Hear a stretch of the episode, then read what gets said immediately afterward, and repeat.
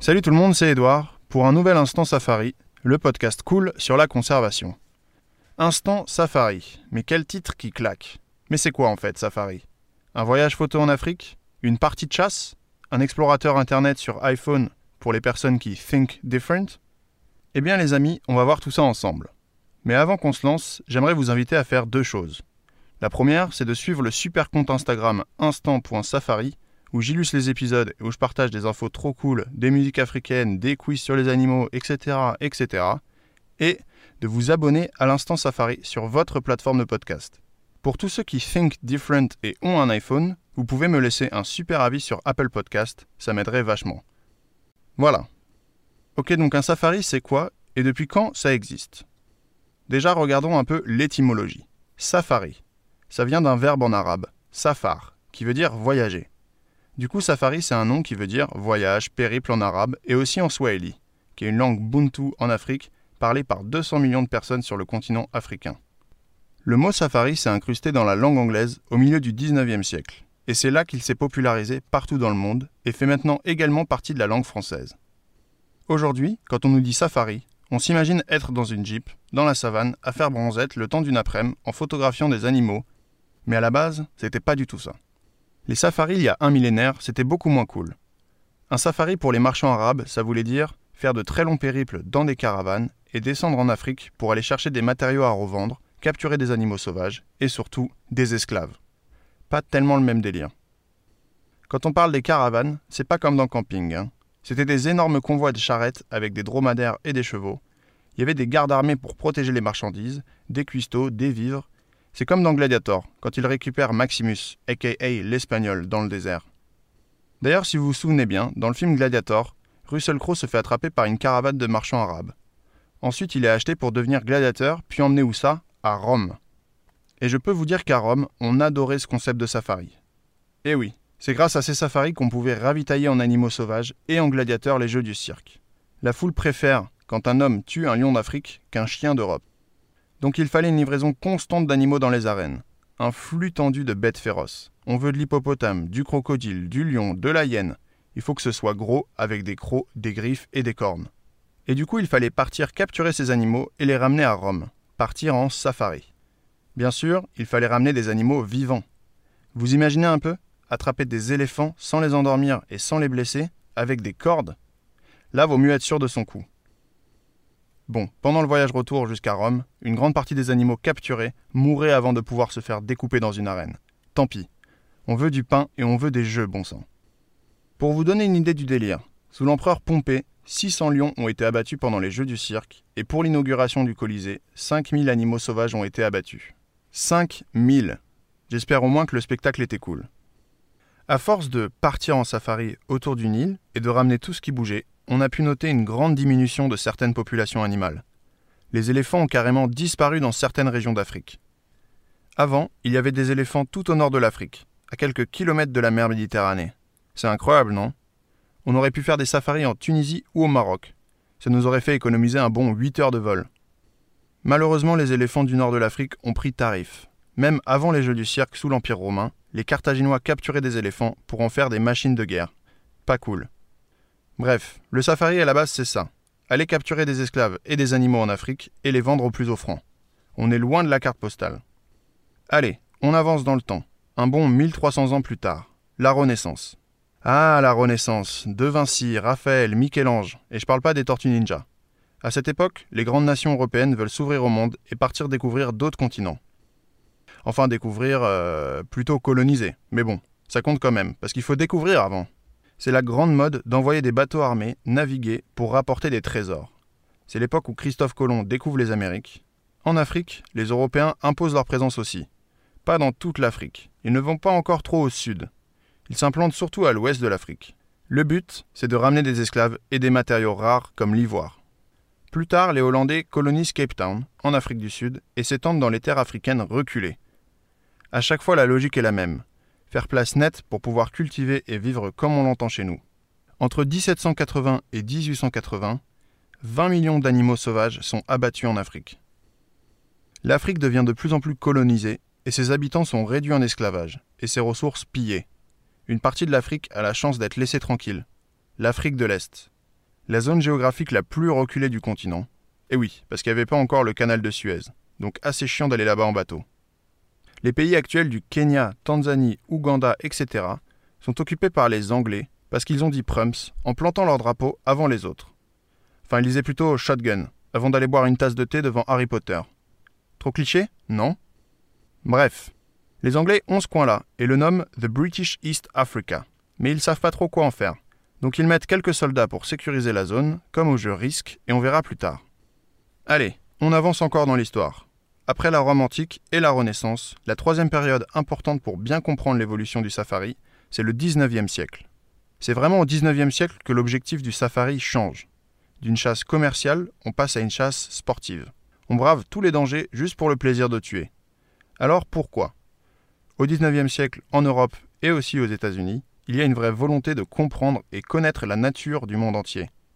Dans les grandes capitales, on voit fleurir des musées d'histoire naturelle, des zoos, etc. Pour alimenter tout ça, il nous faut des infos et des choses à montrer aux visiteurs, alors on envoie des naturalistes en expédition un peu partout dans le monde et surtout en Afrique. Leur but, c'est d'identifier des espèces, faire des découvertes et ramener le plus d'infos possible pour documenter tout ça.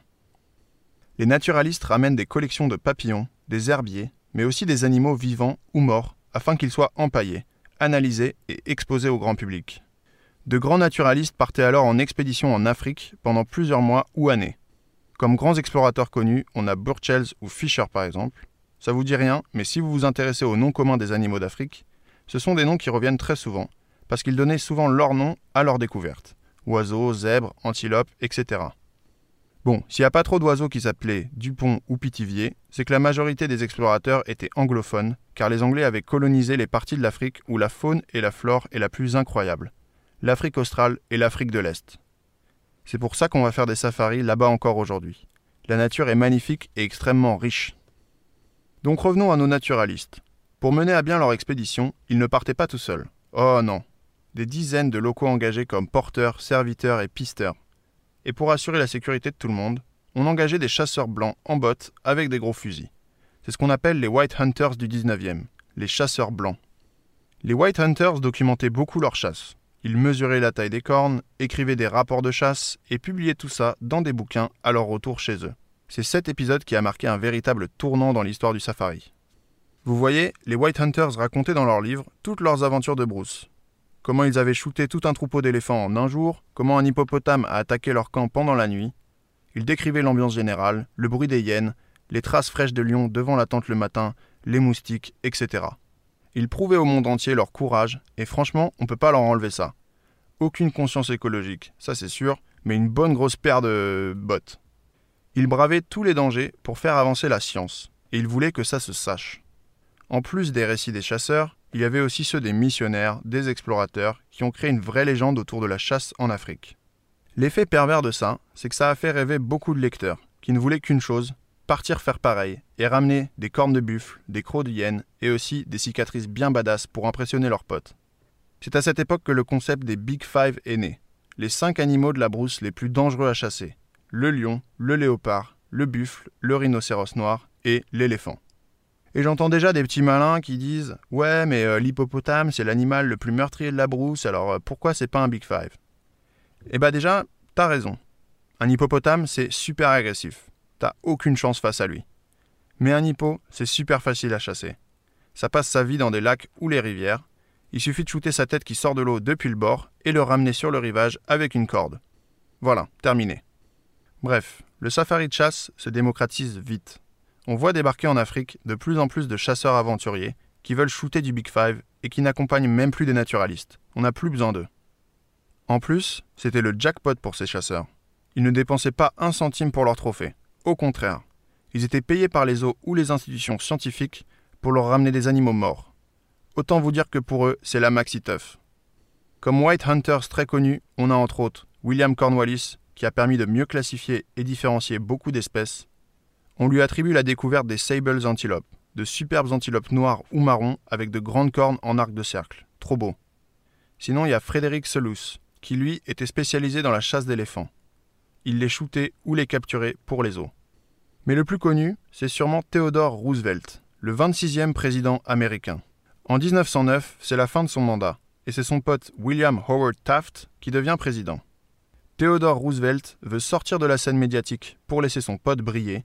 Du coup, il prend son fils avec lui et se barre au Congo belge, l'actuelle République démocratique du Congo, pour un safari d'un an. Ouais, tranquillou le gars. Il devait collecter et ramener des spécimens pour l'institution Smithsonian, une grande institution de recherche scientifique à Washington. Arrivé à Mombasa, Roosevelt engage 250 personnes guides, porteurs, pisteurs, cuistots, etc. Ils partent en périple jusqu'au Soudan. 2400 km quand même. Hein.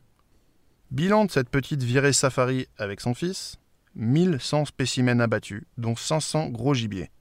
Selon lui, c'est la plus grosse collection de gros gibier qui ait quitté l'Afrique. La mode est à la chasse en Afrique, et ça va s'accroître en 1858 quand un Britannique du nom de John Speck découvre le lac Victoria, le deuxième plus grand lac du monde, 68 000 km de flotte qui s'étendent sur trois pays la Tanzanie, le Kenya et l'Ouganda. Ce lac se situe dans la British East Africa, l'est de l'Afrique. Un lieu unique au monde et un vrai refuge de gibier en tout genre. Vous l'avez compris, ça attire tout de suite tous les chasseurs américains et européens. Pour les accueillir, on construit des lodges, on crée des routes, on forme du personnel. Cette découverte entraîna le développement de l'Afrique de l'Est comme destination de chasse très prisée et surtout le Kenya. Le Kenya restera pour toujours la destination des premiers safaris. C'est à ce moment-là qu'on commence à élever les standards de qualité de l'hébergement et apporter plus de confort aux chasseurs. On installe de grandes tentes blanches avec des lits confortables, des parquets couverts de peaux de bêtes, des mâles, on décore avec des masques africains et des lampes tempêtes. On assure des repas riches avec une cuisine occidentale et les safaris commencent à se sédentariser. Avant, le but c'était de couvrir de grandes distances afin d'augmenter les chances de rencontrer des animaux. Maintenant, on se dit que c'est un peu relou de faire ses bagages tous les jours et de marcher des heures, et du coup, les chasseurs restent le plus souvent dans le même camp. Cette formule plaît et se démocratise. Encore aujourd'hui, c'est cette formule qui est la plus courante en safari. On est loin des premières expéditions safari où les chasseurs dormaient dans des hamacs ou par terre et se relayaient pour assurer une garde contre d'éventuelles attaques d'animaux le mythe du safari au Kenya continuera à être popularisé tout au long du 19e et 20e siècle, par Hollywood notamment, avec le superbe film Out of Africa par exemple. Milieu 19e et fin 20e, les mentalités commencent à changer un peu. J'en avais un peu parlé dans le premier épisode, mais c'est les débuts de la conservation et des réserves privées en Afrique. De plus en plus de white hunters se rendent compte qu'il y a quand même un problème. C'est pas ouf de shooter tout ce qui bouge, si? Début 20e, on voit apparaître les premiers parcs nationaux créés uniquement pour protéger les animaux et leur écosystème. Les mentalités changent, on se détend sur la gâchette. Mais bon, ça reste quand même un petit réflexe pour certains de shooter quand ils voient passer un lion, un buffle ou même une galinette cendrée. Un bon exemple qui prouve ce changement d'état d'esprit, c'est en 1926, en Afrique du Sud, quand le parc Kruger ouvre ses portes au public. Au lieu d'aller chasser, les touristes se baladent dans le parc avec leur voiture pour trouver des animaux et simplement les observer et les prendre en photo. Le même principe qu'aujourd'hui.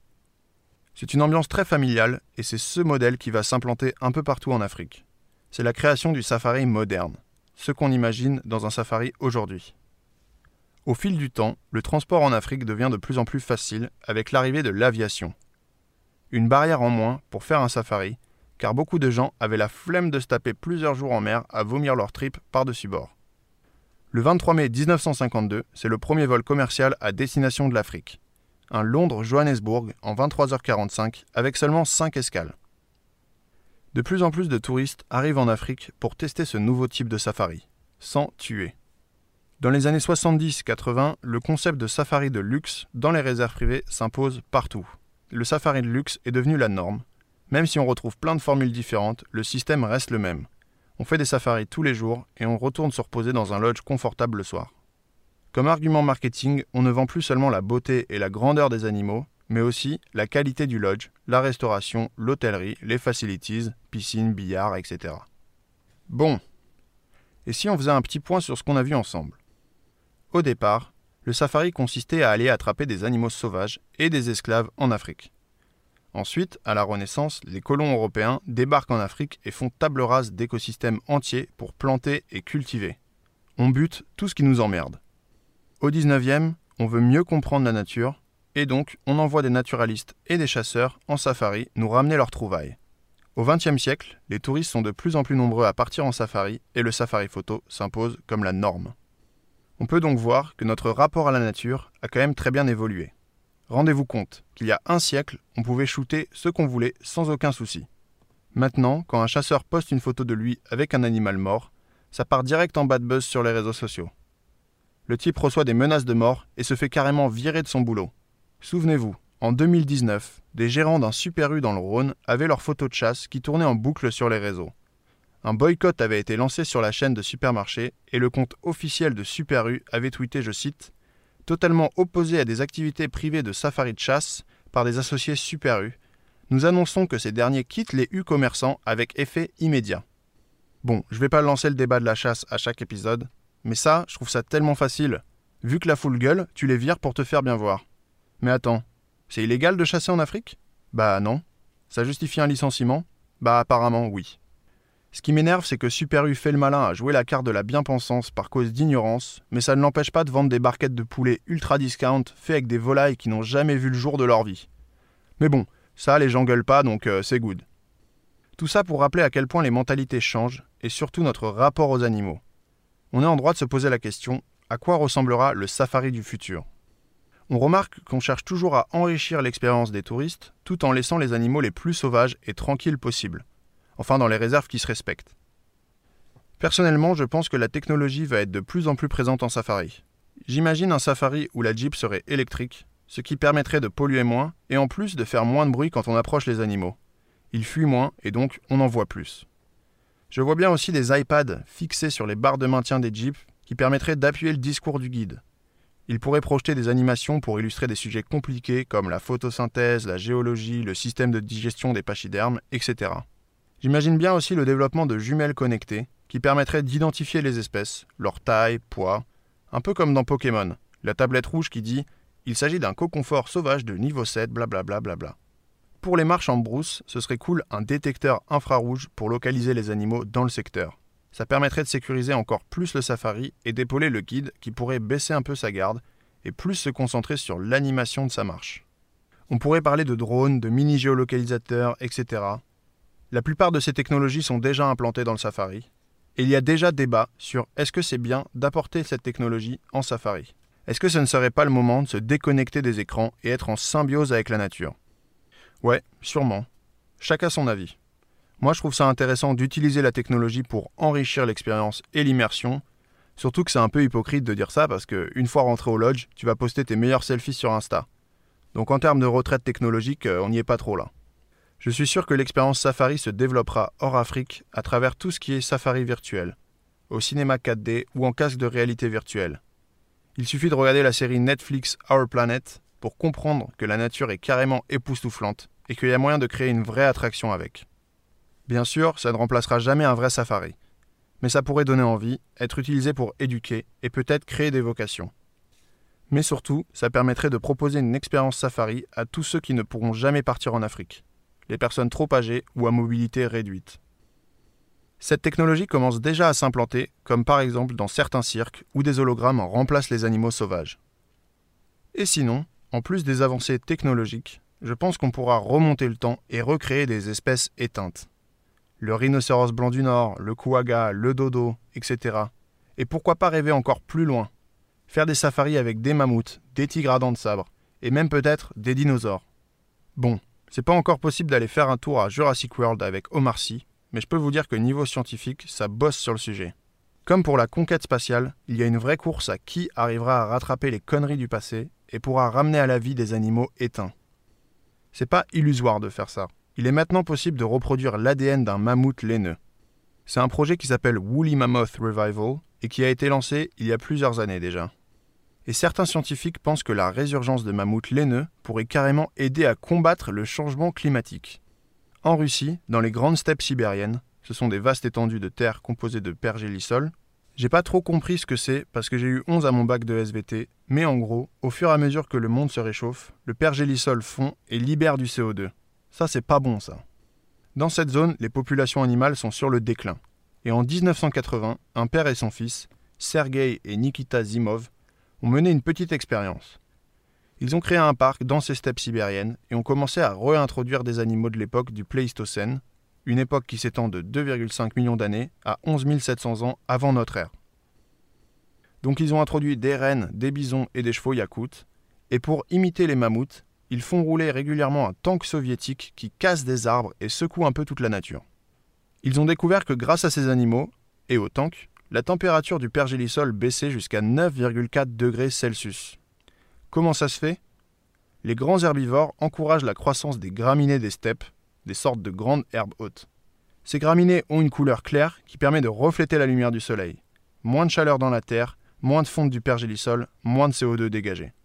Je peux vous dire que ce parc attend avec l'impatience l'arrivée des mammouths pour laisser le tank soviétique au garage.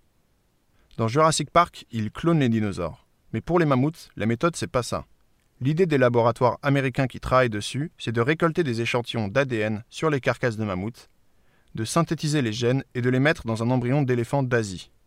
On remet l'embryon dans le ventre de l'éléphant et normalement ça marche. Ils étudient aussi l'option de faire un ventre synthétique pour assurer la bonne gestation du mammouth, un groupe de scientifiques russes et coréens ont trouvé du sang liquide de mammouth sur une carcasse hyper bien conservée. Eux, ils veulent clairement faire comme dans Jurassic Park et cloner un mammouth. Tiens, tiens, tiens, qu'est-ce qu'on retrouve? Une équipe américaine contre une équipe russe? Ça vous rappelle rien? Capitalisme contre communisme? Les années 70 Est-ce qu'ils ne chercheraient pas à ressusciter un mammouth laineux pour gagner la guerre froide? MDR en tout cas, les deux groupes espèrent avoir un bébé mammouth laineux d'ici 2 à 3 ans. Vous vous rendez compte? Ça va complètement changer la donne du safari si ça marche. L'éléphant à côté, ce sera un vieux ringard. Je vous ai parlé du pergélisol en Sibérie qui fond. Ça, c'est pas bien parce que ça libère du CO2. Mais le petit avantage, c'est que ça permet de plus facilement découvrir des choses. Et cet été, quelqu'un a retrouvé une carcasse hyper bien conservée d'un rhinocéros laineux, vieux d'au moins 20 000 ans. Il est conservé à 80%. C'est incroyable ce qui se passe. La carcasse a été découverte cet été et vient d'être déplacée dans un laboratoire pour être analysée. On est en plein dedans là. Mais du coup, on a en droit de se poser des questions. Ces projets de recréation d'espèces ouvrent de vraies problématiques éthiques. Est-ce que c'est bien de jouer à Dieu comme ça? Ça, j'en sais rien. Je vous laisse, vous, y réfléchir. Dans tous les cas, pour conclure cet épisode, on peut voir que le concept du safari est en évolution et l'image qu'on s'en fait colle avec notre façon de consommer la nature. Jeux du cirque, chasse, photos, collecte, etc. Je suis persuadé que le sens du terme safari va encore changer dans l'avenir, car la fascination des hommes pour le monde animal ne déclinera jamais et qu'il y aura de plus en plus d'outils et de moyens pour rendre un safari encore plus spectaculaire. C'est tout pour moi, j'espère que cet épisode sur l'histoire du safari et son avenir vous aura plu. Encore une fois, je vous invite à me suivre sur Instagram instant.safari et à vous abonner et me laisser un petit avis sympa sur Apple Podcast. Salut